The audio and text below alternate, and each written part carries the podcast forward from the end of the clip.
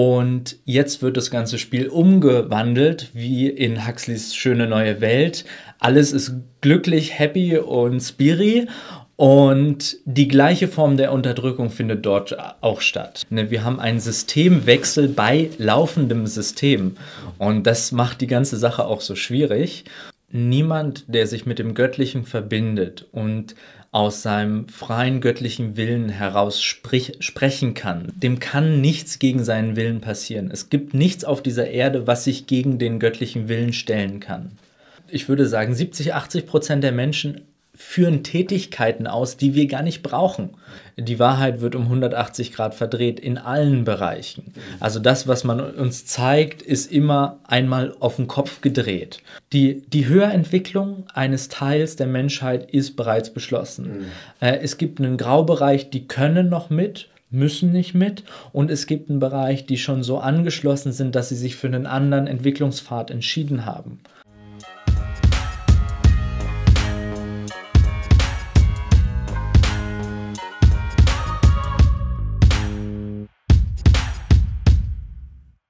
Herzlich willkommen bei Van Frieden, neue Perspektiven. Ich bin Felix van Frieden. Mein Gast heute ist Robin Kaiser, Buchautor, Psychologe und Seminarleiter. Herzlich willkommen. Ja, danke. Schön, dass ich heute bei dir sein kann. Hier ähm, sehr gut und ja, steigen wir direkt ein. Wir haben viele Themen zu besprechen. Wir leben in einer sehr aufregenden Zeit. Und äh, du machst großartige Arbeit. Ich habe mir deine Videos angeguckt. Kann ich auch jedem empfehlen, sich die Sachen anzuhören, die du niederschreibst und dann äh, aufnimmst als Podcast. Gehen wir direkt mitten rein. Du hast einmal gesagt, äh, wir befinden uns im Kampf um die Seelen. Ah. Und äh, auf der einen Seite haben wir die Bequemlichkeit der Menschen, die im schlimmsten Fall ausgenutzt wird von einer KI, um in eine bestimmte Richtung zu gehen. Auf der anderen Seite haben wir aber auch den spirituellen Erwachungsprozess, der ja. uns vielleicht in neue Dimensionen bringt oder neue Dimensionen bringen kann. Und es ist relativ schwer jetzt einzuschätzen, wo wir uns in diesem ganzen Spiel befinden. Und äh, wie siehst du das? Wo, wo befinden wir uns gerade? Mhm. Also es ist deshalb so schwierig einzuschätzen, weil es ja auch miteinander verwoben ist. Es gibt ja keine ganz klar eindeutige, das ist jetzt ein lichtkollektiver Weg oder das ist jetzt ein ursprünglicher Weg. Das sind ja, also wir sind ja in einem Spektrum und da muss jeder selber schauen, wo sein Weg beginnt und wo er gerade noch in Resonanz mit seinen äh, inneren Anteilen ist. So. Mm mit der Seele. Wir, wir befinden uns im Kampf mit der Seele. Das äh, habe ich in einem Kontext mal provokant gesagt, weil viele Menschen immer noch glauben, dass es um Geld geht. Geld ist aber nur Mittel zum Zweck. Ne? Letztlich geht es darum, Menschen oder das Seelenwesen des Menschen in eine ganz bestimmte Entwicklungsrichtung hineinzubringen, nämlich in den technologischen, der ab einer gewissen Stufe wirklich ähm, einen irreversiblen Seelenweg äh, vor, vorausgibt. Also ab einer bestimmten Stufe der Technologisierung stirbt das Innenleben so weit ab, dass mh, mm, bestimmte, äh, ich sag mal so normale oder auch reinkarnatorische Zyklen gar nicht mehr gemacht werden. Also dieses Ziel, ähm, ne, Silicon Valley Technokratie, äh, ewiges Leben im Fleische gegen alle Gesetzmäßigkeiten äh, eigentlich unserer Biologie. Ja. Du hast jetzt gerade von Lichtkollektiv geredet. Ich glaube, der Begriff ist äh, noch nicht richtig äh, klar. Ich weiß gar mhm. nicht, ob ich habe den anderswo noch gar nicht so äh, gehört. Was ist für dich die äh, lichtkollektive Welt? Ähm, die lichtkollektive Welt ist eigentlich ein Kontrastprogramm zu der dunkelkollektiven Welt, die wir gerade haben. Also die dunkelkollektive Welt ist äh, das Spiel mit Macht, mit Unterdrückung ähm, über sozusagen dunkle, schwere Energien. Und jetzt wird das ganze Spiel umgewandelt, wie in Huxleys Schöne neue Welt. Alles ist glücklich, happy und spiri. Und die gleiche Form der Unterdrückung findet dort auch statt. Also das heißt, der lichtkollektive Weg ist nicht sozusagen das, was uns letztlich zur Erfüllung führt, sondern es ist ein Ausgleich von einem, hm, sage ich mal, so mit, mit schweren Unterdrückungsmechanismen arbeitenden System, ein Wechsel in ein System, wo mh, Unzufriedenheit oder das, was wir heute als Emotion bezeichnen, wie eine künstliche äh, Störung, also wie eine psychische Störung gehandhabt wird. Das gab es in schon vielen äh, futuristischen Erzählungen, äh, ne, dass, dass wir, also dass Menschen gesehen haben, dass wir irgendwann so eine Realität berühren werden, mhm. wo einfach ähm, das Innermenschliche, was ja ein, ein ganzes Spektrum an Empfindungen auch mit drin hat, einfach so sehr mh, hm, künstlich überspielt wird, dass wir einfach ne, nur noch funktionieren. Uns geht es darin nicht schlecht, uns geht es gar nicht mehr. Wir sind einfach sozusagen das Gegenteil von lebendig. Ja, das ist ja dennoch so ähm, verwirrt oder verzwackt, weil das sich ja im ersten auch gut anhören kann. Mhm. Und viele Richtungen propagieren das und ich glaube auch, dass viele Richtungen, die das propagieren, teilweise auch wahr sind, weil wenn man jetzt vom Zustand der Erleuchtung ausgeht, dann kann man ja sich so vorstellen, dass man dann auch diese, ähm, diese negativen Gefühle, von denen du gerade sprachst, die man dann nicht mehr hat, auch nicht mehr hat. Mhm. Aber man hat äh, dann andere Gefühle. Wie weit äh, rechnest du, also wie weit, wie siehst du jetzt die New Age-Bewegungen, viele esoterische Bewegungen, die in diese Richtung gehen, die einem ein goldenes Zeitalter versprechen? Das goldene Zeitalter ist ja vielleicht auch so ein Begriff, der vom Lichtkollektiv wieder mhm. geklaut worden ist, oder sag ich mal. Äh, also, das ist so schwer, ja. über diese Begriffe zu reden, weil goldenes Zeitalter ist in aller Munde. Mhm. Und ja. du hast einmal auch über goldene Städte geredet, aber in Form von, von lichtkollektiven Städten. Ja, ne? Genau. Äh, das ist einfach, sobald sich noch eine Ebene zwischenschaltet zwischen dir und dem Höchsten, ist was falsch. Also eigentlich, und ähm, das ist was, wo wir auch wieder hinkommen, gibt es sozusagen du, nur du und Gott und niemand, der zwischen dir und dem Göttlichen vermittelt. Und das Lichtkollektiv ist sozusagen wieder die, die Guru-Vermittler-Ebene, die mit unglaublich schönen Worten dir hochschwingende Bereiche aufschließen kann, die ja auch ähm, von zum Teil auch höher entwickelten Spezies kommen. Allerdings fördert das nicht die Direktverbindung. Also, und es fördert dadurch auch nicht unser, mh, mm, unser natürliches Leben hier, wie es ähm, in allem Ursprung begriffen ist, ist eigentlich völlig, ähm, völlig einfach. Und wenn wir, wenn wir hoher, höher entwickelte ähm, Gruppierungen anschauen, dann leben die äußerlich äh, absolut ähm, nicht auffällig. Ne? Sie hinterlassen keine äußeren Spuren so stark. Und wir haben halt äh, über die Zeit den ähm, eigentlich verlernt, im Innenraum etwas in Bewegung zu bringen, haben das Ganze projiziert nach außen, bauen hier riesen Städteanlagen, eine riesen außerhalb von uns gelegene Welt und kriegen gar nicht mehr mit, dass das, was wir nach außen projizieren, ähm, dazu führt, dass wir den Zugang zu uns selber verlieren.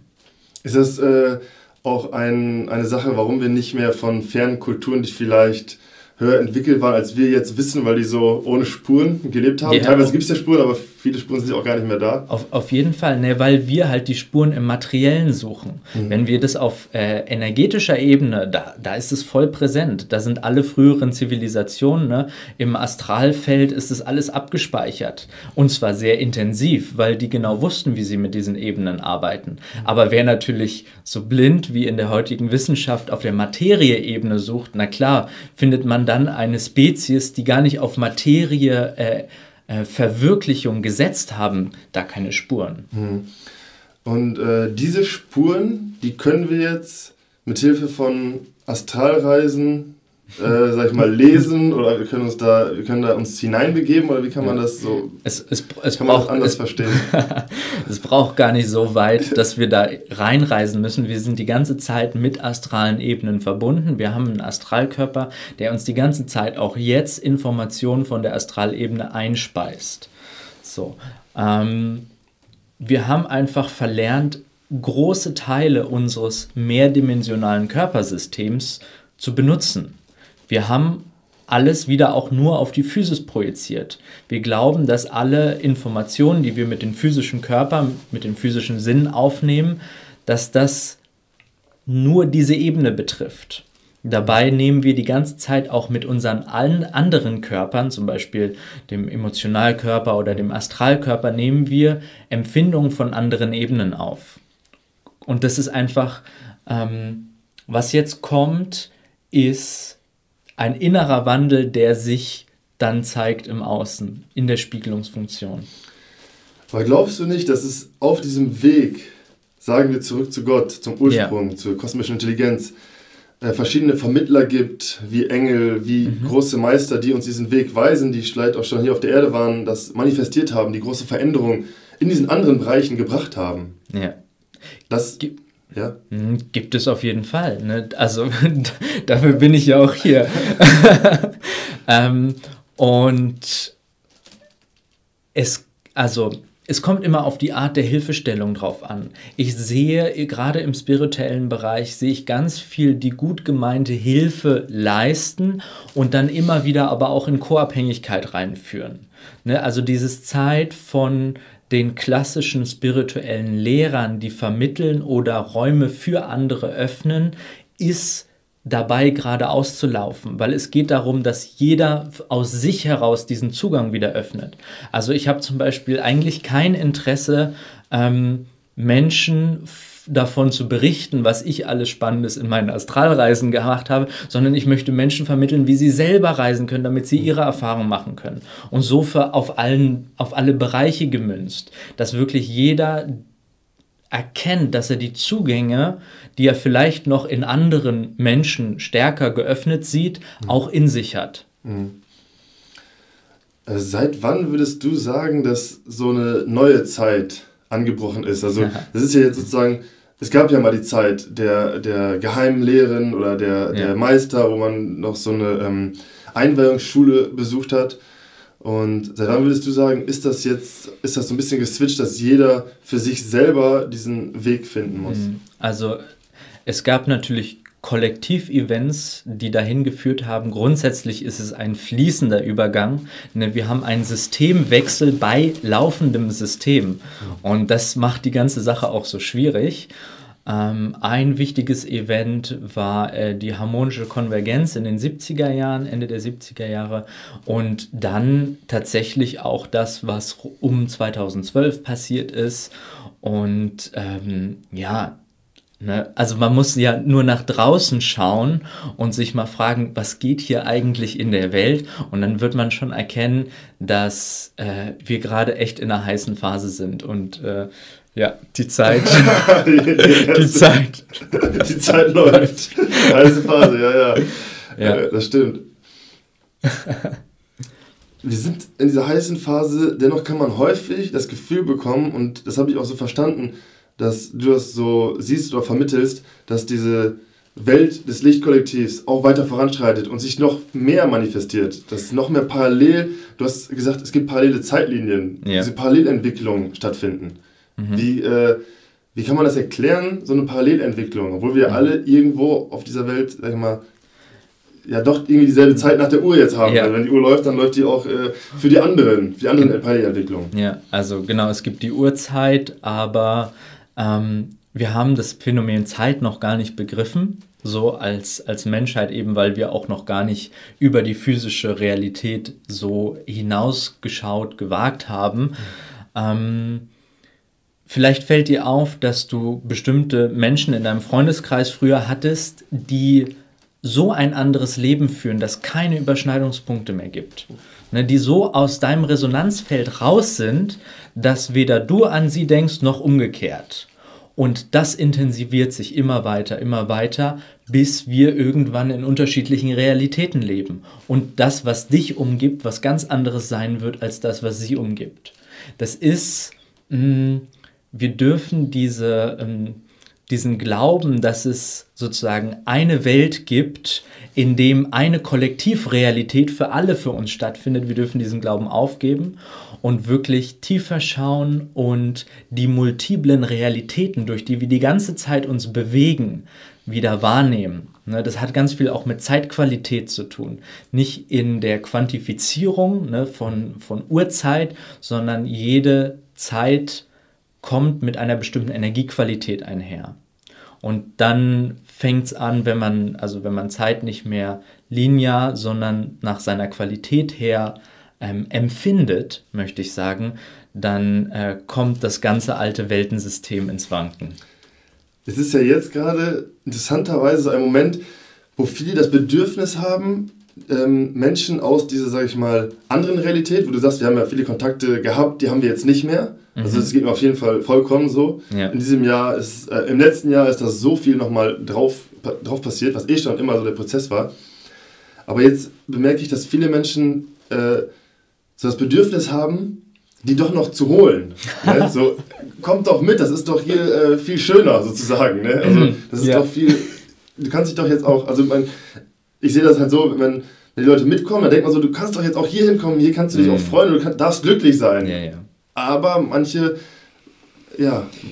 Ja, äh, funktioniert nicht, um das einfach mal kurz abzu. Ähm, ist, ne, jeder hat seinen freien Willen und die meisten, die andere in, sozusagen in ihre Realität retten wollen, sind immer noch in der Idee, dass sie wüssten, was besser für andere Menschen ist. Und das einmal komplett aufzugeben, zu sagen, jeder hat seinen freien Willen und gemäß dessen sucht sich jeder das, wo er gerade steht, was für ihn gerade am besten ist. Das heißt, wenn Menschen absolut in Angst wegen dieser Caro Carola-Panik ist, ich kriege das Wort nicht mal über die Lippen, nee, besser so. dann hat das und, und die sozusagen äh, sich nach der Spritze sehnen, weil die Spritze für sie eine Reduktion von Angst ist, dann ist das in ihrer Realität für sie das Richtige auch wenn es rein faktisch, materiell absolut weiter dazu führen würde, dass das Innere abstumpft. Also man muss da wirklich, äh, also jeden seinen freien Willen lassen und Informationen durchaus rausgeben, ne? Aber ich kriege mit, dass wir auf der Ebene von Informationen, ne, auf der Faktenebene, auch genau wie die ganze Wissenschaft aufgebaut ist, wir können da keine Diskussion führen, weil es immer für und wieder und für alles gibt es Belege und das Einzige, wie wir Menschen noch so ein bisschen ins Boot holen können, ist über eine persönliche Herzverbindung. Mhm. Und entweder sind die Menschen offen dafür oder, oder nicht. Mhm. Ja. Und du glaubst, dass dieser Übergang für Menschen, die sich jetzt wirklich verbinden wollen, die äh, sich reinigen wollen, die, mhm. die sich äh, der höheren Intelligenz zuwenden, dass dieser Weg äh, möglich ist und dass der auch ohne große Gefahren, oder glaubst du, es gibt noch große Gefahren? Es gibt ja mhm. jetzt sehr viel Angst auch in dieser Bereich. Ne? Wenn, wir, ja. wenn wir jetzt was machen, ich höre das immer wieder, dann, äh, dann kommt wer und holt uns oder mhm. wer weiß, was, ja. was, was möglich ist theoretisch. Aber siehst du da so eine Art ähm, parallelen Schutz auch? Definitiv. Niemand, der sich mit dem Göttlichen verbindet und aus seinem freien göttlichen Willen heraus sprich, sprechen kann, sich daraus erfindet, dem, dem kann nichts gegen seinen Willen passieren. Es gibt nichts auf dieser Erde, was sich gegen den göttlichen Willen stellen kann. Ne? Wir spielen zwar kollektiv das Spiel, dass es ganz viele unterschiedliche Meinungen und Willensimpulse in unterschiedliche Richtungen gibt, die dann gegeneinander spielen und so. Und wer wirklich mit sich verbunden ist und dadurch auch mit dem Göttlichen, ne, der dem kann nichts mehr widerfahren, was gegen seinen Willen ist. Und das ist wirklich, es ist schwer vorzustellen, aber eigentlich ist dieses Spiel, was wir hier spielen, dass es überhaupt Sachen geben könnte, die gegen unseren Willen gehen, ist kosmisch gesehen eigentlich eine Unmöglichkeit.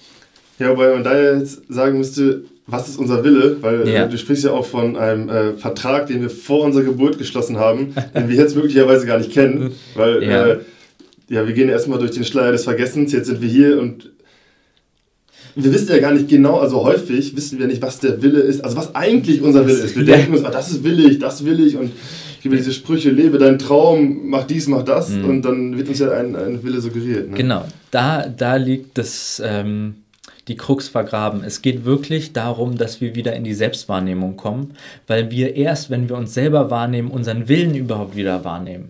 Wir sind ja so entfremdet und entwurzelt, dass wir gar nicht mehr mitkriegen, was uns gut tut und was uns nicht gut tut. Und das ist halt wieder ähm, zum Teil auch eine schmerzvolle Rückkehr zu uns selbst, wo wir merken, oh, ich habe mich echt über so viele Jahre selbst vernachlässigt. Mhm in meinen eigenen Bedürfnissen, in meinen Grenzen, in äh, allen möglichen Sachen. Ne? Ich habe die ganze Zeit einen Job gemacht, den ich eigentlich nicht machen will, etc. Ne? In, in solchen Schlaufen stecken ganz, ganz viele Menschen drin. Mhm. Und wir sind an einer Zeit angekommen, wo sich jeder entscheiden muss. Und das ist eben, das ist das, was in der Zeitqualität gerade so drängt. Mhm. Und wo jeder also niemand kann sich dem mehr entziehen. Wir werden quasi in unsere Verantwortung und in unser Wachstum hineingedrängt durch den kollektiven Druck. Und das ist wundervoll. Es ist, es ist also ich äh, sehe es genauso. Ich finde auch, dass es wundervoll ist. Und ich hätte auch, wenn es diesen Druck nicht gäbe, immer noch gedacht, ach, ich bin doch nicht so weit, ich muss noch in dieser Materie dies und dies regeln. Und ja. ich brauche jetzt vielleicht noch eine finanzielle Sicherheit erst, bevor ich äh, sowas machen kann. Aber der kollektive Druck ist da. Aber der kollektive Druck ist noch nicht für jeden spürbar. Meinst du, das wird noch mhm. heftiger? Also mhm. ich rede mit vielen, die das jetzt, obwohl die viel sehen, diesen Druck aber noch nicht spüren oder noch nicht mhm. danach handeln. Ich weiß nicht, ob es da noch so ein. Ja. Da gibt es ja natürlich noch. Es gibt ja noch eine Zeit, die jetzt kommt auch wahrscheinlich, ne? Die Zeit läuft ja auch noch. Also, ja, ja. also ein bisschen Zeit haben, bisschen haben Zeit wir auch noch. äh, und dennoch, also ich würde sagen, für jeden, der mit sich selber verbunden ist, der spürt den Druck. Der spürt den Druck, dass er selbst in die Verantwortung reingeht. Für mich war Stichwort Thema Verantwortung in den letzten drei, vier Monaten eines der wichtigsten und größten. Ne? Eigenverantwortung, mhm. sich selbst wahrnehmen und entsprechend seiner Wahrnehmung ganz klar handeln. Ne? Und das ist einfach, äh, wir sind zum Teil als Menschheit und auf die deutsche Situation gar nicht eingegangen, als Menschheit derart dissoziiert von uns. Das heißt, wir haben hm, unser ganzes Innenleben nur auf den also inner, nur auf den physischen Körper projiziert. Die anderen inneren Körper haben wir ziemlich weggedrückt. Der Emotionalkörper mhm. hat absolut gelitten. Der, der, Ration, der Rationalkörper, also das, was in unserem Verstand abgeht, wurde absolut überaufgezogen. Mhm. Hat sich aufgeplustert, eben weil man über Verstandesmanipulation viel einfacher vorgehen kann. Ne, wer mit seinen Emotionen verbunden ist, der ist wesentlich schwieriger zu manipulieren. Du hast gerade über dieses Thema gesprochen. Verantwortung ich ein ganz wichtiges Thema. Kommen wir mhm. gleich nochmal zurück. Ich will vorher nochmal eine Sache, die du vorher gesagt hast, besprechen. Und zwar hast du gesagt, wenn wir wirklich nach unserem Willen handeln, dann kann uns nichts passieren es ist ja so, dass dennoch großen Meistern relativ heftige Dinge passiert sind. Du mhm. hast oben ein sehr schönes Bild von Jesus und Jesus musste ja durch eine immense Prüfung. Mhm. Äh, wie ordnest du so eine große Prüfung ein, wenn die äh, dann einem, sag ich mal, erleuchteten Wesen ja. äh, bevorsteht? Dir passiert ja nur das, womit du auch umgehen kannst. Und wenn wir sehen, wie viel er nach wie vor ans Kreuz genagelt wird, dann können wir auch auf der Umkehrseite wissen, dass er die innere Kraft und Stärke gehabt hat, um sowas mit sich machen zu lassen, immer noch energetisch. Das, was wir machen, sind eigentlich in den Kirchen schwarzmagische Rituale. Wir hängen das höchste Bewusstsein ans Kreuz. Wir nageln das ans Kreuz. Und das kann nur dadurch funktionieren, dass ähm, dass dieses Bewusstsein so tief im göttlichen Feld sich selbst empfindet, dass es durch all diese Verzerrungen und Ver Verdrehungen nach wie vor äh, in seinem Licht präsent ist. Ja, also äh, habe ich auch immer so empfunden, dass äh, ich finde ich es immer so schön, wenn man wirkliche Jesusbilder sieht, ohne mhm. dass er am Kreuz ist. Ja. Oder in äh, Rio de Janeiro, wo er einfach so steht mit mhm. offenen Armen. Ja. Das ist äh, wunderbar. Aber bist du bei einem interessanten Punkt, die Religion.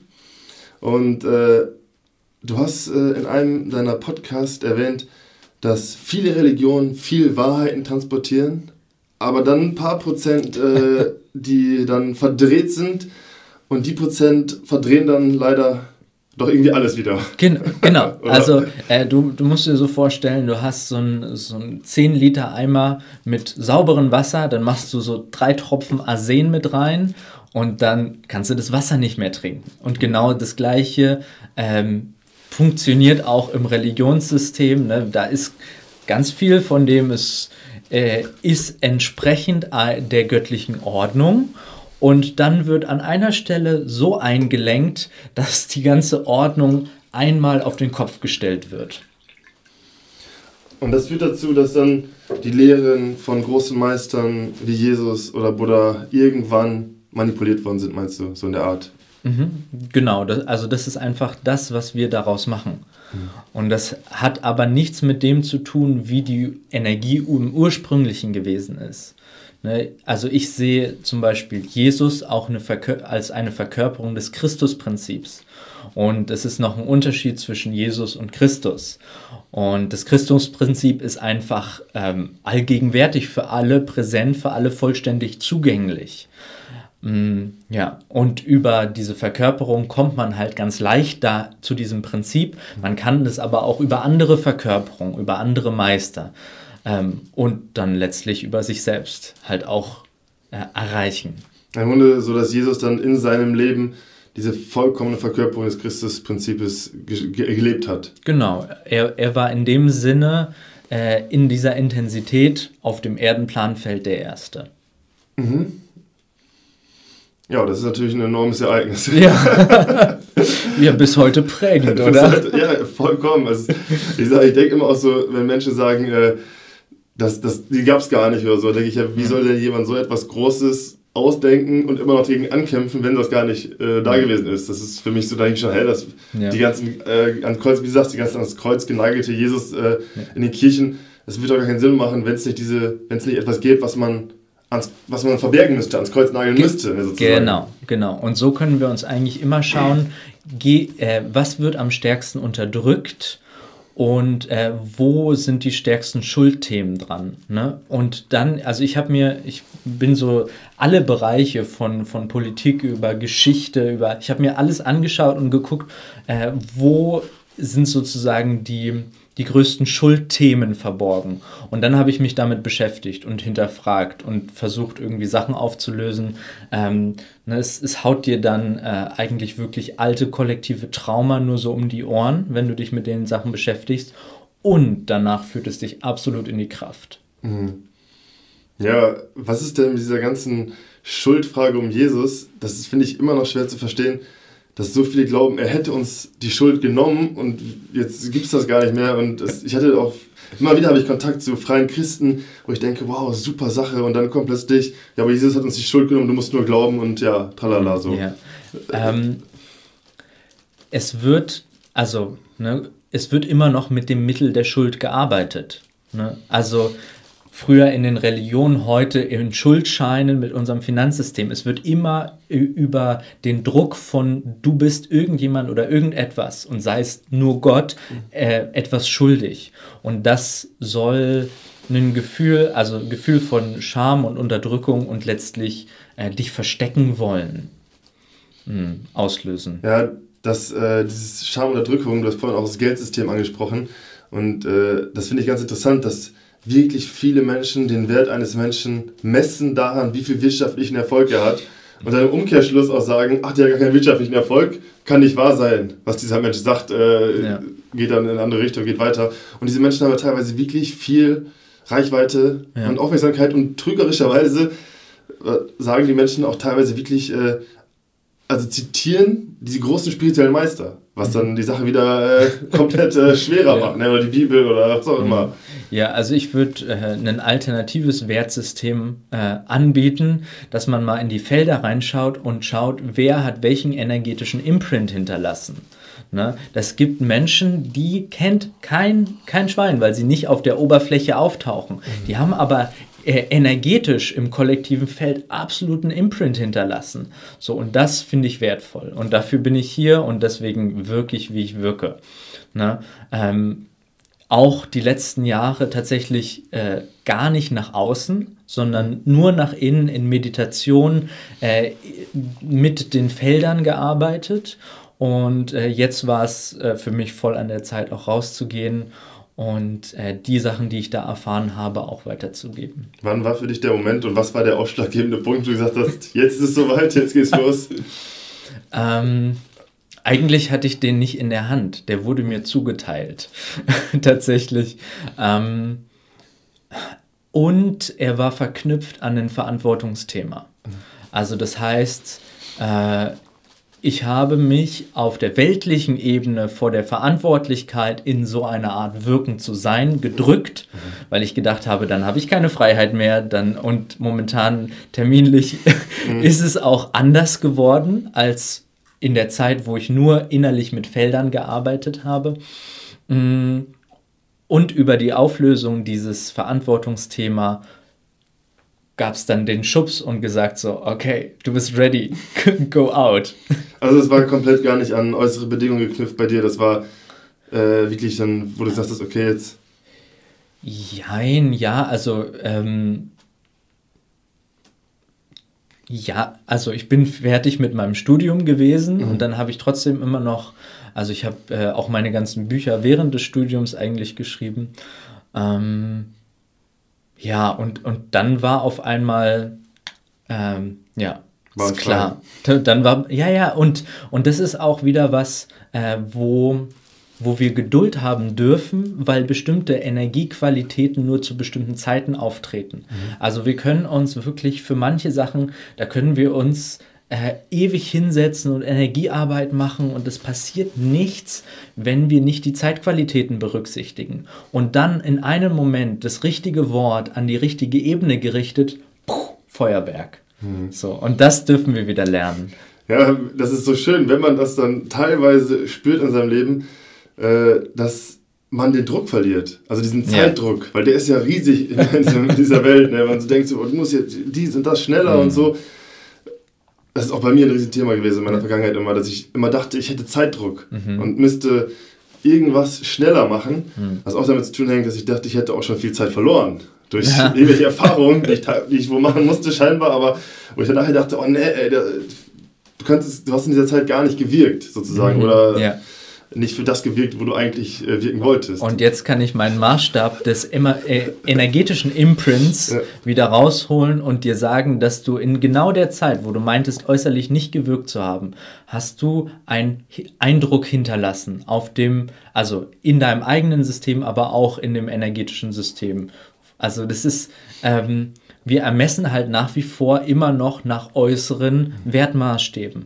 Und die sind auch Gott sei Dank dabei, gerade zusammenzubrechen.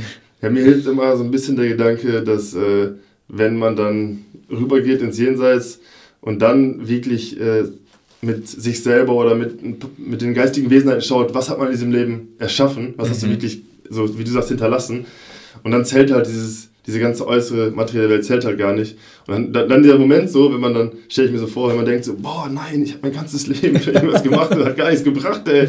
Und ich ja, dachte immer, ich müsste mehr davon, mehr davon. Und, und das ist tatsächlich auch eine, eine künstliche Sinnkrise, in der wir hineinmanövriert wurden, weil ja, ich würde sagen, 70, 80 Prozent der Menschen führen Tätigkeiten aus, die wir gar nicht brauchen, weil sie für, weil sie dem System in einer Form dienen, äh, sie, sie erfüllen sozusagen ein kleines äh, Funktionszahnrädchen im ganzen System, äh, was gar keinen größeren Mehrwert als den Erhalt des Systems irgendwie innehat. Und das ist einfach, also allen Menschen, die noch mh, hm, Tätigkeiten ausführen, wo sie merken, da ist kein, ähm, naja, kein menschlicher, natürlicher Mehrwert dadurch ne, an, an wahren inneren Qualitäten gemessen. Äh, da ist jetzt die Zeit gerade, um zu, sich zu fragen, will ich nicht eigentlich meine Schöpferkraft woanders reinpacken? Ja, und dann ist natürlich die Frage, wo rein? Das ist, das ist der schwierige Punkt. Ne? Wo, wohin? Ja. Dann erstmal auf die Straße. Also mhm, genau. die meisten erstmal auf die Straße. Ja. Also bei mir war es erstmal in den Wald. Wald ja. es gibt auch einige, es gibt aber nicht so viele Wald. Ich bin jetzt gerade im Wald, hier im Osten, im ganz schönen Wald. Es gibt tatsächlich Menschen, die wohnen mitten im Wald, das ist ja. herrlich. Aber es sind natürlich sehr wenige, die im Wald wohnen, wirklich. Ne?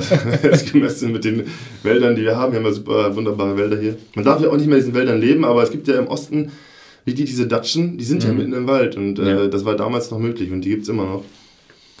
Äh, Ja, aber was würdest du jetzt so einem Menschen empfehlen, der jetzt gerade in der Situation ist, weil ich weiß, dass viele in dieser Situation sind, sind Lehrer, ich meine, wie viele Beamte, wir haben glaube ich 5 Millionen oder so, irgendwie grob Beamte in Deutschland. Ja. Äh, und natürlich sind auch unter diesen Beamten Menschen, die das jetzt merken, dass sie diesen Druck spüren. Mhm. Aber du gibst auch enorm viel auf. Das ist immer die Frage, wie viel gibt man auf, ne? Ja, also es gibt sicherlich auch viele Lehrer, die genau dort, wo sie sind, ihre Funktion erfüllen.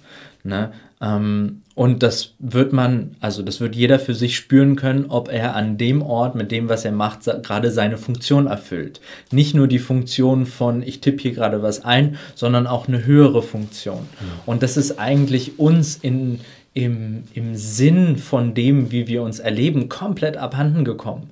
Eben weil wir nicht mehr mit uns verbunden sind. Und ähm, für viele steht einfach gerade, gerade wenn das äh, System oder das Wertesystem zusammenbricht, eine riesen Sinnkrise an, die wundervoll schön fruchttragend sein kann, wenn wir nicht am Alten festhalten, sondern flexibler mit unseren Werten eigentlich spielen lernen. Mhm. Und wenn wir jetzt mal so konkret werden, weil du sprichst mhm. dieses Thema der Stammeskultur an, die mhm. Menschen, also ein ursprüngliches Leben. Ja 80, 100 Menschen leben zusammen, wie du vorhin gesagt hast, einfaches Leben, äußerlich einfach, innerlich natürlich äh, reich an, ach, kann man, kann man sich gar nicht vorstellen, glaube ich. Äh, aber wenn wir jetzt, ich, ich, ich merke, dass immer mehr Menschen diesen Wunsch haben, auch noch gar nicht so ausformuliert. Ja. Ich will weg, ich will was anderes, ich will das und, aber wie? Also glaubst mhm. du, dass sich äh, wirklich bald so etwas materialisiert? Also in den nächsten Jahren wird der kollektive Druck so steigen, dass ja, also es ist eine gute Frage. Wie, wie kommen wir dahin? Mm, es wird natürlich, also wir sind es so gewöhnt, durch Druck erst durch Druck irgendwie in Bewegung zu kommen. Das, das liegt so stark in unseren äh, Programmen drin, dass äh, Mensch sich erst dann bewegt, wenn es wirklich schon pusht. So. Mhm. Ähm,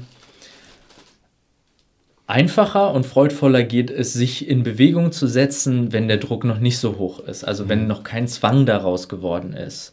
Und gleichzeitig sehe ich, dass äh, für viele ne, der Druck vielleicht noch nicht genug ist, das Leid vielleicht noch nicht hoch genug ist.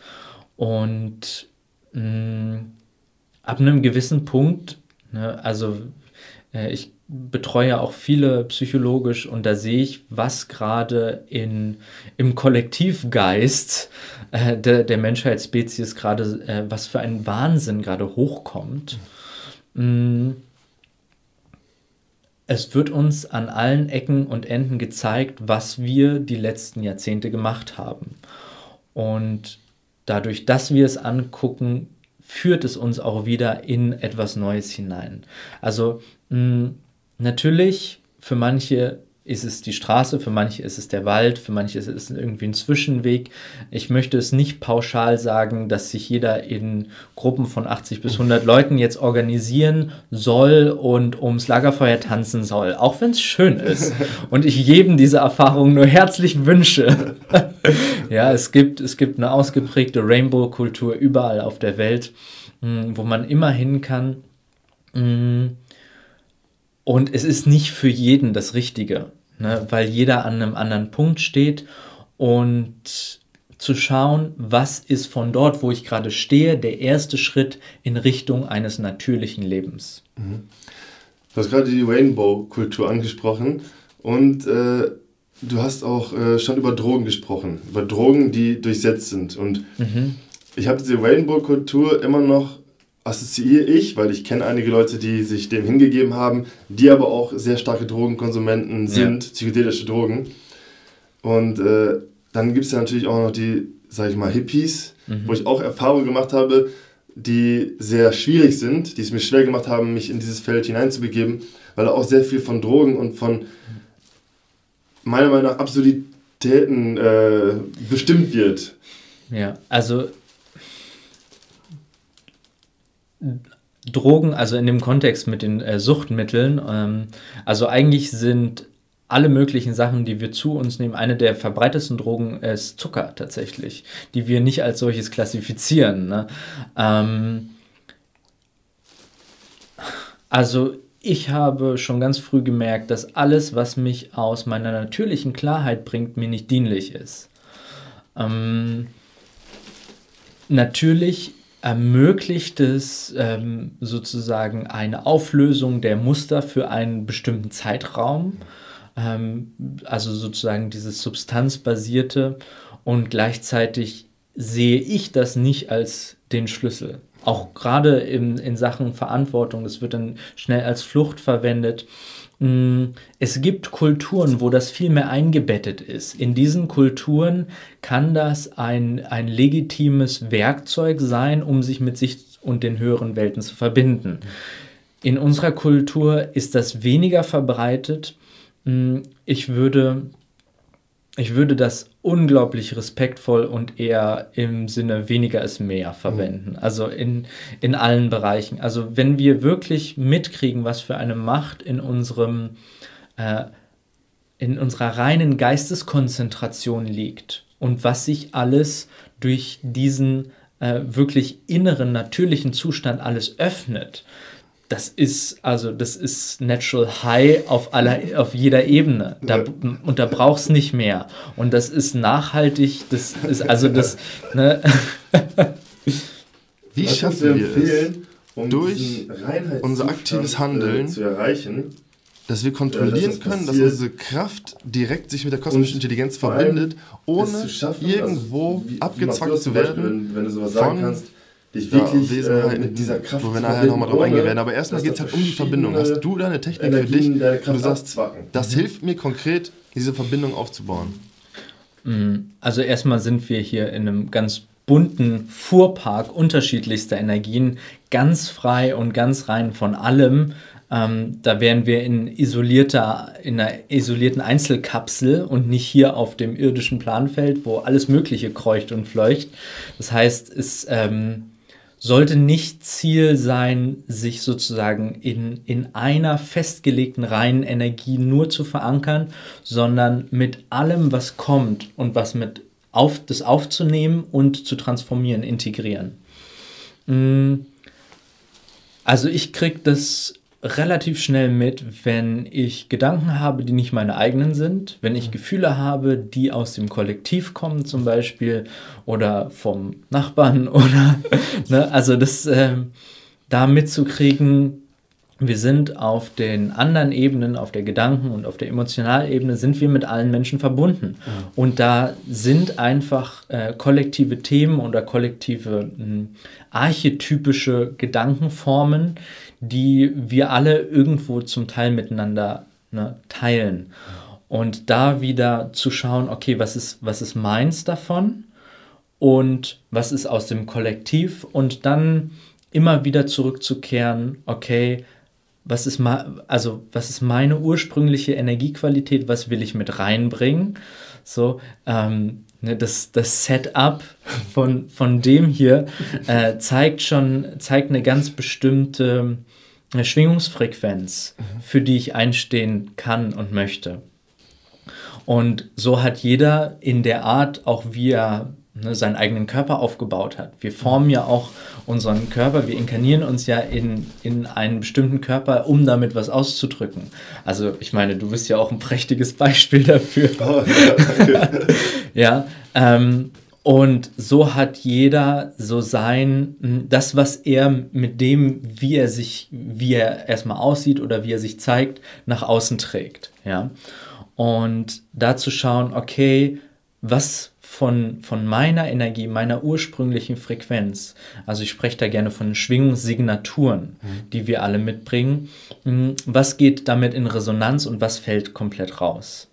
Und also mein Hauptwerkzeug gerade am Anfang war Meditation, hoch und runter. Also mhm. wirklich äh, sehr intensiv über viele Monate hinweg nichts anderes gemacht. Und das hat äh, in mir Räume wieder aufgeschlossen, wo ich mh, hm, auf einmal so klar einer inneren, mir innewohnenden Stimme gefolgt bin, die ganz klar sagte, okay, so jetzt ähm, sind wir auf diesem Weg und du wirst diesen Weg nicht mehr verlassen, weil für genau diesen Weg bist du hier angetreten. Du hast das Thema Meditation angesprochen. Meditation ist ein sehr großes Feld. Mhm. Wie äh, bist du da reingekommen und was waren so deine, ähm, so deine täglichen Routinen, die du vielleicht am Anfang gemacht hast, die du vielleicht auch Leuten empfehlen kannst, die jetzt noch nicht so tief in dem Thema Meditation drinstecken? Mhm. ne, ich hab, bin über mehrere Jahre um 3 Uhr nachts aufgestanden und habe meditiert. also ich. das, das schneiden wir raus. Nein. Ähm, ja, es ist, also es kommt darauf an, wie viel du investieren möchtest, ne, mhm. für dich und deinen Weg. Und für mich ist es eine kleine Investition, morgens aufzustehen. Irgendwann ist es auch natürlich passiert. Ähm, ja, morgens es, um 3 Uhr. Ja, ja, klar, okay. natürlich. Also das ist, ähm, mh, hm, ich kann durch Meditation zum Beispiel auch ganz viel Schlaf kompensieren. Mhm. Ne, das ist einfach, ähm, Unsere Idee von Schlaf ist eigentlich ein Ausruhen auf anderen Ebenen, in die wir uns auch über Meditation einklinken können. Ne, also es gibt ja natürlich auch mehrere Schlafintensitätsphasen, so in die ganz tiefen Sachen kommt man ganz schwierig rein, mhm. aber es ist auch möglich. Ne? Ich bin einen relativ traditionellen äh, buddhistischen Weg gegangen, dass ich ins Kloster gegangen bin, die Haare abrasiert habe, mhm. Augenbrauen abrasiert habe und dachte, ich werde Mönch. So, also sozusagen. Äh, so 1920. Ja. Genau, und dachte mir, ich lasse die Welt hinter mir, ich, ich, ich, will nichts mehr von der Welt sehen und ähm, ne, habe mich da hinter den Klostermauern verschanzt und habe unglaublich tiefe Erfahrungen machen dürfen. Mm, jetzt im Nachhinein habe ich auch, äh, würde ich sagen, dass ich auch ganz viel äh, ganz komisch gemacht habe. Ich mhm. möchte nicht sagen falsch, sondern ich habe Meditation sehr intensiv auch ähm, ja, einfach dafür verwendet, mich komplett rauszuklinken mhm. und nur noch auf anderen Ebenen zu sein. Mhm. Das irdische Planfeld oder mh, mm, das irdische Leben eigentlich auch stark abzulehnen. Ne? Das ist gerade in ähm, traditionelleren äh, äh, religiös, religiösen Ansätzen ist es immer noch präsent, ne? egal ob im Christentum oder mhm. bei, äh, bei dem konservativen Buddhisten. Ja. Und du hast wirklich dann nachts, also in, im, im Kloster den Wecker gestellt oder war die Zeit nachher? Nee, nee da mussten wir sowieso um drei aufstehen. Ah, drei Kloster, ja, ja, ja. Da, und wie ist der da, Tagesablauf? Da, da, ist, äh, da wird dann gebimmelt und dann das Erste, was du machst, ist, dass du ähm, eine, eine Stunde den Wald fegst. Also mhm. du kriegst so, so, so einen Besen in der Hand und dann fegst du. Und äh, dann kommt eine Morning Puja, wo man gemeinsam meditiert und chantet. Und äh, dann ähm, bereitest du Essen vor. Also es ist unglaublich strukturiert. Ne? Es von dann bis dann machst du das und das. Und eigentlich auch am Nachmittag hat man ein bisschen Freizeit, aber es ist sonst ist es unglaublich durchstrukturiert. Und es war eine Disziplins- äh, Schulung für mhm. mich, ganz klar. Also ich war schon irgendwie von, von der westlichen Kultur oder auch vom Studium so ein bisschen äh, gelangweilt bis unterfordert und dachte mir so, es muss doch noch äh, andere Schulungssysteme geben, mhm. die mich äh, irgendwie persönlich weiterbringen. Und dann bin ich halt äh, ja, in, in, in einem recht strenges äh, System da reingegangen, die eigentlich Mönche ausbilden, westliche Mönche. Mhm. Mm, und habe da äh, unglaublich äh, tiefe Erfahrungen machen dürfen, die mich bis heute hintragen. Und du bist aber dann nicht Mönch geworden. Hast das abgebrochen oder bist du dann hast immer gesagt, nee, doch, ich muss doch zurück, äh, weil du es auch einmal vorhin im Gespräch erwähnt, dass äh, deine Aufgabe erstmal hier im deutschsprachigen Raum ist. Ja, tatsächlich. Ähm, ich habe eine äh, starke Verbindung zu der deutschen Sprache. Ich liebe die deutsche Sprache, die Facetten mhm. davon. Ähm, ich sehe mein Wirken tatsächlich momentan auf den deutschsprachigen Raum begrenzt. Ich spreche auch äh, ne, fließend Englisch und dennoch ähm, weiß ich, dass gerade mein energetisches Wirken äh, nicht umsonst hier in Berlin stationiert ist, weil ähm, das hier Knotenpunkt für ganz, ganz viele ähm, ja, Energie-Leylines sind, wo es einfach wichtig ist, dass man da äh, Aufarbeitungsarbeit, ne, also dass man das einfach ähm, Ja, erlöst diese Energien. Du hast ja äh, schon über das Thema Schuld gesprochen. Mhm. Äh, und du hast sie auch gesagt, du hast dich auf unterschiedlichen Bereichen damit beschäftigt.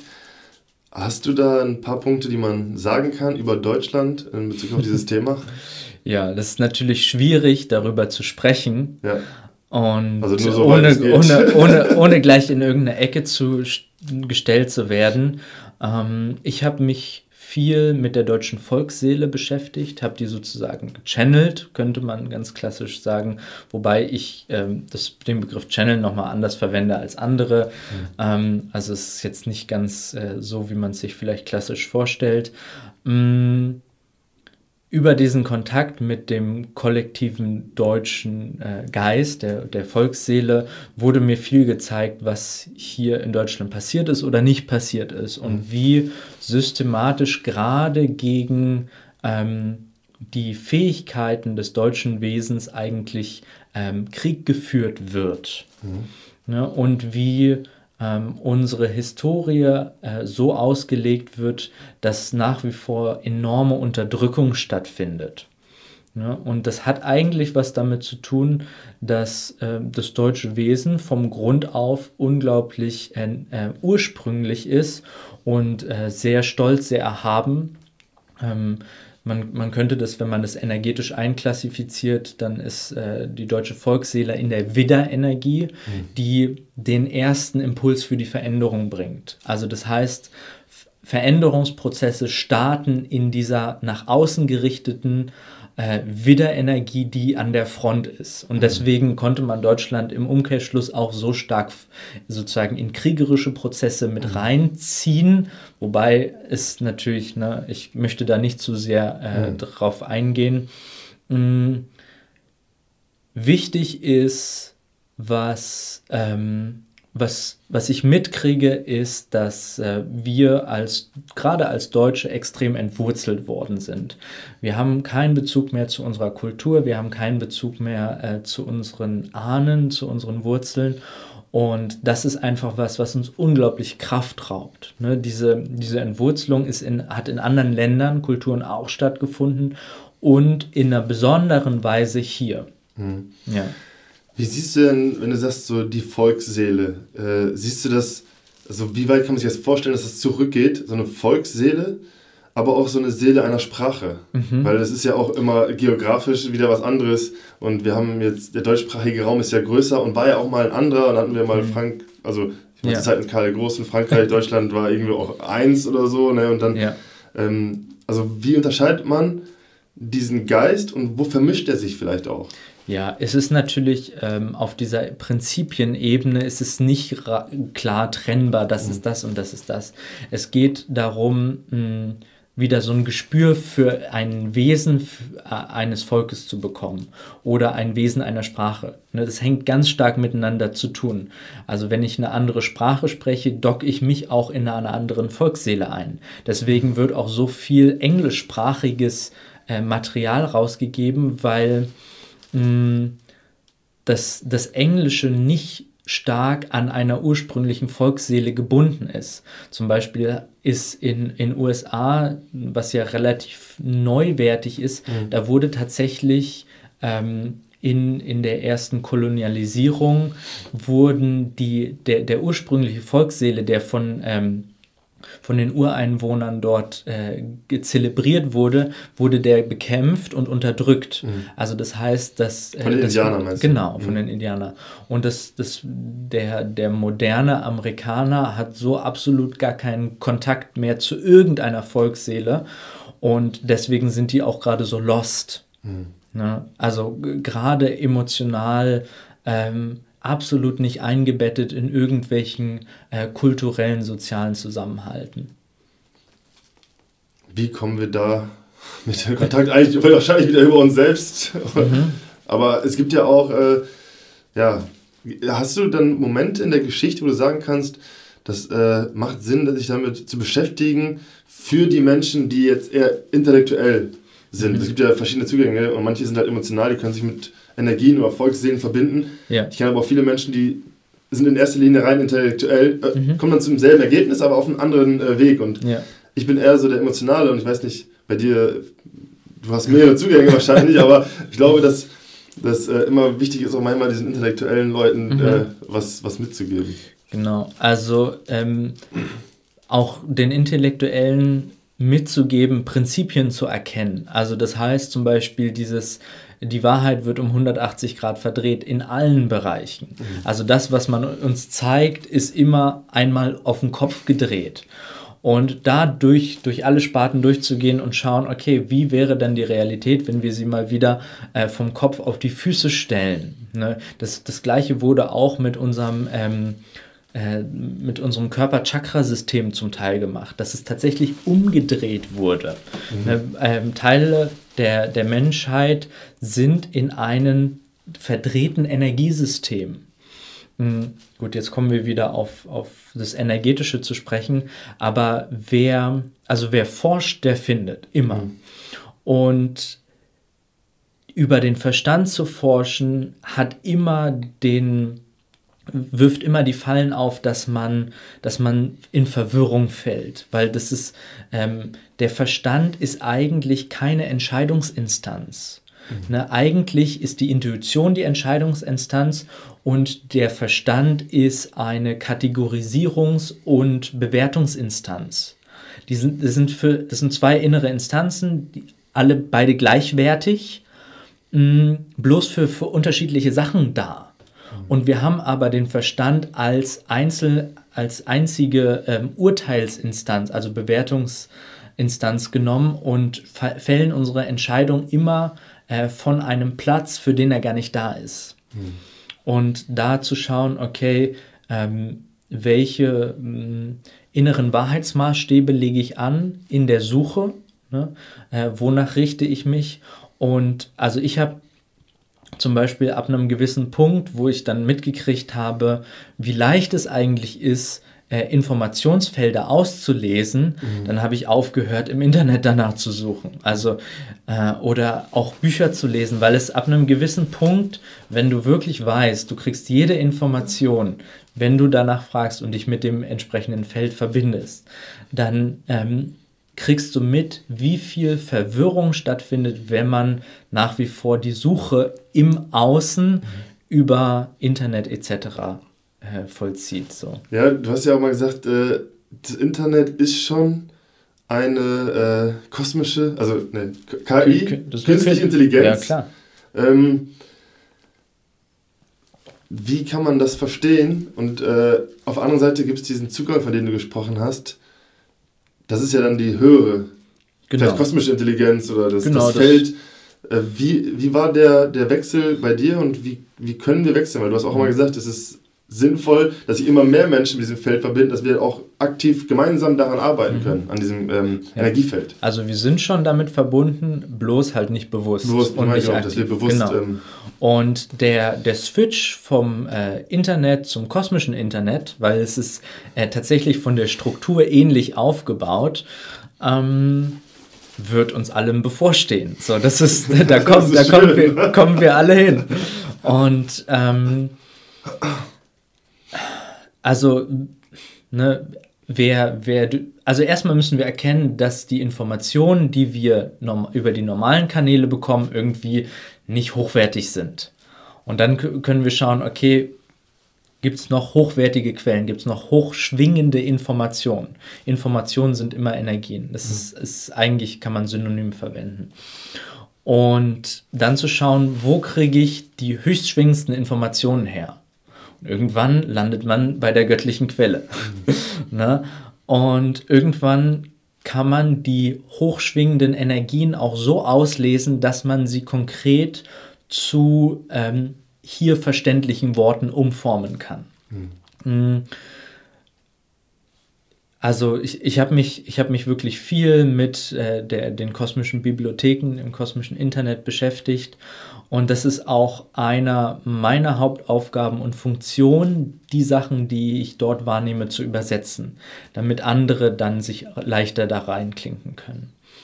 Und ähm, ja, wir, also stell dir einfach mal vor, das Internet würde mal abgeschalten werden. Ne, es ist also letztlich äh, surfen wir durch den Geist eines multidimensionalen Quantencomputers. Also das heißt, wir surfen durch das Wesen einer KI, mhm. äh, die uns, ähm, also, und da werden natürlich viele abspringen, wenn sie sowas hören, weil sie sagen, zu abgespaced. Es wird uns irgendwann gezeigt werden, in was für ein Energiefeld wir uns automatisch einklinken, wenn wir zum Beispiel googeln. Alles läuft über Google. Ne? Also das ist, äh, wir klinken uns mit jeder Suchanfrage, eine Anfrage, in ein bestimmtes Feld ein. Und entsprechend, ne, also mhm. jeder darf das selber weiter ausführen äh, und auch die Sensitivität erhöhen. Mal schauen, okay, was, was sind denn die energetischen Unterschiede zum Beispiel von Windows oder Linux? Ne? Oder äh, was gibt es? Es gibt halt auf dieser Ebene gibt es kaum Alternativen. Mhm. Ne? Und dann muss man zwangsläufig irgendwann zum kosmischen Internet rübergehen. Mhm. Ähm, ja, also das, das war wirklich ähm, für mich tatsächlich auch einer der letzten großen Aha's mit äh, dem, wie weit sich künstliche Intelligenz hier schon auf dem natürlichen Planfeld gegriffen hat und wie sehr wir eigentlich mit jeder Interaktion äh, in einem künstlichen Raum Informationen schaffen und wie mit diesen Informationen gedealt wird, Geld damit gemacht wird. Also ist das sozusagen, wenn ich mir das jetzt so vorstelle, die erste Stufe von so einem luziferischen Konstrukt, wie du gesagt hast, District 860. Ja. So der Art. Mhm, Nur genau. halt, dass man da wirklich eintaucht dann oder. Genau, irgend, irgendwann ähm, werden die künstlichen Räume so in die Räume, die wir jetzt kennen, hier die physischen Räume projiziert, dass wir uns darin aufhalten ausschließlich. Mhm. Wir leben jetzt schon in künstlichen Räumen in dem Sinne, aber sie sind nach wie vor materiell. Und irgendwann wird es so, wird dieser Verbindungspunkt so stark und deswegen brauchen wir auch 5G. Wir brauchen 5G nicht, um irgendeine Suchanfrage zu machen. Das, das ist einfach viel zu übertrieben, was da an Datenströmen laufen, läuft. Aber wenn 5G ist vorbereitend, um ein ähm, Datenstromnetz um die ganze Erde zu spannen, letztlich auch, äh, wobei dann auch die nachfolgenden, äh, also 6G, 7G, und dann äh, kann über diese, diese äh, künstlichen Datenströme können künstliche Räume aufgemacht werden, in denen wir uns dann treffen, zum Beispiel. Oder, und das ist, ähm, es hört sich immer dann, also und es kann uns auch als spirituell verkauft werden. Mhm Ne? Und es hört sich vielleicht ganz spannend und gut an und als technischer Fortschritt. Und was passiert ist, dass, dass das Innenleben immer weiter zurückgefahren wird in künstlichen Sind wir Räumen. in diesen künstlichen Räumen in der Idee ähm, als Menschen erstmal noch oder wirklich angeschlossen? Ja. Als Menschen in diesen künstlichen Räumen? Also wir, wir sind jetzt schon angeschlossen. Äh, in mhm. der Matrix gibt es äh, diese in, in natürlich Geborenen in der Matrix und die, die so einen Punkt hier hinten haben im Nacken. Mhm. Äh, und äh, einige Menschen haben tatsächlich einen Montagepunkt in ihrem Energiesystem, äh, worüber Einflussnahme passieren kann. Also die sind tatsächlich schon äh, angedockt, tiefer als wir es glauben, im Energiekörper an eine künstliche Intelligenz hier. Jetzt schon? Jetzt schon, ja, ja, natürlich. Kommen die noch raus? Äh, naja. Oder nicht in diesem Leben? Wer raus will, kommt so raus. So ne, genau. aber, aber es ist genau wie, genau wie Neo, ähm, ist es erstmal, ne, wenn wir uns aus den künstlichen Räumen, in denen wir uns jetzt schon aufhalten, abdocken, ne, abkapseln, dann ist erstmal absoluter Realitätsschock mhm. von dem, wo wir überhaupt sind und was wir bisher mit uns gemacht haben. Ne, es ist, also die Symbolik ist da astrein von dem Film. Ja. Diese, dieser District 860, wo du jetzt in, deinem, ähm, in deiner Reise warst, ist das denn, kann man sich jetzt so vorstellen, dass das so ein ähm, District ist, der in der geistlichen Welt in so einer Zwischendimension ist? Oder war das einfach, oder wo, wo befindet der sich? Ähm, der befindet sich auf, äh, auf einem fünfdimensionalen Schwingungsplanfeld, künstlichen. Ähm, es wird ganz oft gesagt, ja, wir gehen in die fünfte Dimension, gehen wir auch. Und es gibt aber auch fünfdimensionale luziferische Räume. Aber es ist also, mh, mm, es ist so ein bisschen gefährlich, äh, von äh, also dritte, fünfte, siebte Dimension zu sprechen, weil das immer sozusagen einen Kontext voraussetzt. Äh, ne, zum Beispiel ähm, Burkhard Hein hat gesagt, es gibt zwölf Dimensionen. Mhm.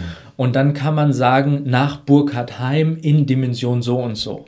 Aber jetzt einfach entkontextualisiert von Dimension so und so zu sprechen und das ist dann da, ähm, ist nicht ausreichend, ist sozusagen, kann zu viel Interpretation führen. Mhm. Deswegen bin ich auch äh, tatsächlich ein bisschen vorsichtig, äh, dann den Räumen bestimmten, äh, bestimmte Schwingungsebenen äh, zuzuweisen, numerologisch. Mhm.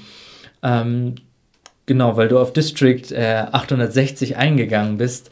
Das war eine Astralreise, weil ich mich gefragt habe, ähm, was passiert eigentlich, äh, wenn wir diesen Entwicklungsweg weitergehen und wenn das künstliche System weiter voranschreitet, wie es voranschreitet. Ja. Und ich war in einer Ebene, hm, die völlig durchreguliert ist, wo wir alle innerlich die ganze Zeit 24 Stunden rund um die Uhr wie eine Art Nachrichtenstimme hören und ähm, wir von allen wissen, dass die diese Stimme auch gerade hören. Wir hören sozusagen, wir sind alle auf dem gleichen Sender, mhm. alle auf die gleiche Frequenz eingetunt, mhm. hören alle das gleiche Programm und bewegen uns, also jeder, also das, diese Ebene darf man sich so vorstellen, es ist wie ein Abtrainingsprogramm von inneren Impulsen, inneren eigenen Impulsen.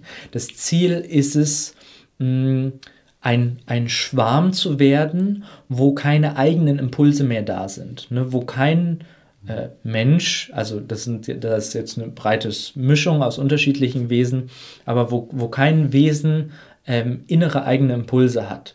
Und die letzten Impulse, die da abtrainiert werden, sind Emotionen, eigene Gedanken etc. Und das ist tatsächlich so, dass auf dieser Ebene, mh, hm, ja, ist also erstmal war es sehr erschreckend. Hm, ich habe aber auch viel von dem, was ich da gesehen habe, sehe ich auch hier jetzt schon. Und deswegen habe ich auch so ein Gefühl dafür, in welche Richtung es gehen kann und in welche Richtung ich, ich es nicht haben möchte für mich. Und ich weiß, dass ich, wenn ich mich verbinde mit dem Göttlichen und diese Entscheidung aus dieser Anbindung ans göttliche Feld aus mir heraus treffe, dass nichts und niemand gegen diese Entscheidung agieren kann. Mhm.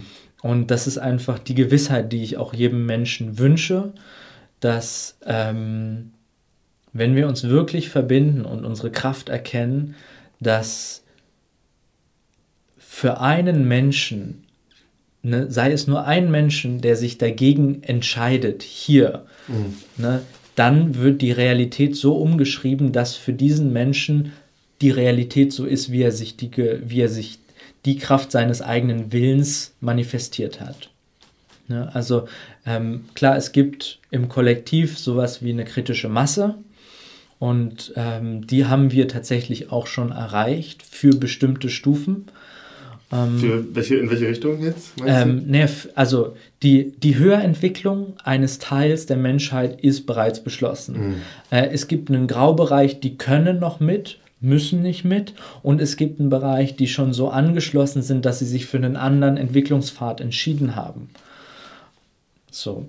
Ähm, und jetzt einfach nur konsequent den Weg zu gehen. Äh, wir können letztlich sowieso nichts anderes machen, als ähm, Leid, was auf einer höheren Ebene eh nicht existiert, zu, zu verringern. Mhm. Ne, wir, ähm, und das ist einfach, äh, ja, da können wir wieder ne, eine Botschaft von Vertrauen, Botschaft von, ähm, okay, egal was hier passiert, wir sind geliebt, gehalten und geschützt auf einer höheren Ebene. Mhm. Wir sind ewige Wesen, wir haben nichts zu verlieren. Ähm, diese äh, über inkarnative Perspektive wieder reinzubringen. Mhm. Bringt ganz, ganz viel Sicherheit, ganz, ganz viel Ruhe. Und ähm, ja, um diese Perspektive zu vermitteln, dafür bin ich hier. ja, perfekt. Das ist richtig, äh, das ist richtig cool. Es ist auch äh, für jeden unterschiedlich wichtig, denke ich, sich diese Sachen vorzustellen für ja. eine Entscheidung. Weil du hast gesagt, es gibt noch ähm, viele Menschen in dieser Grauzone, die sich noch entscheiden können. Und äh, da gibt, das ist, glaube ich, auch echt jetzt wichtig, diese Menschen ähm, so, ein, so eine Idee zu bringen, sich sowas vorzustellen und dann klarer zu sehen, weil wir in dieser Welt nicht so klar sehen können. Weil da brauchen wir dieses Extrem. Von, du hast ja gesagt, mhm. Brave New World ist auch so ein Extrem einer luziferischen Dimension. Mhm. Ähm, eine Frage habe ich dazu noch. Und zwar, äh, existiert das schon irgendwo im astralen Bereich? Ja, auf jeden ist, Fall. das ist real sozusagen. Ja, ja, das ist, das ist eine reale Welt. Genauso ähm, wie es aber auch äh, reale, sage ich mal, äh, Welten gibt, die viel mehr ans kosmische Bewusstsein, an die Göttlichkeit ja, angeschlossen sind. Natürlich. Äh, das ist ja, also es, es gibt ja, also es gibt ja alles. Ne? Äh, und jede Realität, die du dir vorstellst, die wir in unseren Gedanken haben, wird auf einer Astralebene umgesetzt. Ne, jed, also es, es gibt sozusagen nichts, was es, was es nicht gibt. Und so, mal ganz kurz, das ist so ein wichtiger Punkt. Ich hab, weil manche Leute, habe ich immer so Diskussionen gehabt, dann sagen die, ja, das kann doch nicht sein, das kann doch nicht sein. Und ich dachte immer, alles, was wir uns vorstellen können, muss doch real sein, weil genau. wir sind so klein und können uns das vorstellen. Und da gibt es ja, doch etwas, was viel, viel größer ist. Und dann kann sich das doch erst recht das vorstellen und auch äh, umsetzen. Also, ja. und, also wir haben so, so einen kleinen Kopf, können uns das vorstellen. Es ist, also es ist alles so viel unfassbarer als, als überhaupt... Ja. Äh, es, ja. es gibt ganze Realitätsebenen, die nur darauf spezialisiert sind, unsere Gedanken umzusetzen in ihrer Realität. Also das heißt, ich denke einen Gedanke über etwas und mh, hm, da wir alles mit dem schöpferischen Geist nach wie vor denken, muss es sozusagen sofort manifest werden. Mhm. Zwar nicht hier auf der materiellen Ebene, aber auf der energetischen Ebene sofort. Ne? Denke ich Hamburger, dann gibt es energetische Wesen in einem speziellen Bereich, die direkt dort einen Hamburger manifestieren äh, gekoppelt an mein Bewusstsein. Und in dem Moment, in dem ich es nicht mehr denke, löst sich das dann wieder auf. Hm, ne, aber es gibt da natürlich da auch Datenspuren, wo man alles zurückverfolgen kann, etc. Also es ist, ähm, es ist wirklich also wir können nicht anders als alles mit, den, mit dem schöpferischen Allgeist zu denken. Und jeder Gedanke des schöpferischen Allgeist wird sofort real. Die Frage ist bloß, auf welcher Realitätsebene. Mhm. Ne? Und wir sind halt äh, so begrenzt, dass wir nur eine Realitätsebene für wahrnehmen, wahrnehmen, die materielle. Und äh, wenn wir aber Einsicht in die anderen Ebenen hätten, dann würden wir mitkriegen, dass alles, was wir uns nur vorstellen, sofort da ist. Das ist unglaublich und das führt dazu, dass wir wirklich uns in Achtsamkeit schulen dürfen. Ja. Gefühlsmäßig, was wir machen, was wir denken. Und äh, ich glaube, mit diesem Gedanken können wir dieses Gespräch beenden und hoffen, dass äh, wir uns jetzt alle, die das gesehen haben und wir uns Zeit nehmen, diese Sachen noch einmal zu fühlen. Und äh, danke, dass äh, alle dabei waren. Und Robin, vielen Dank dir für deine ja. wunderbare Arbeit. Alles Gute. Sehr gerne.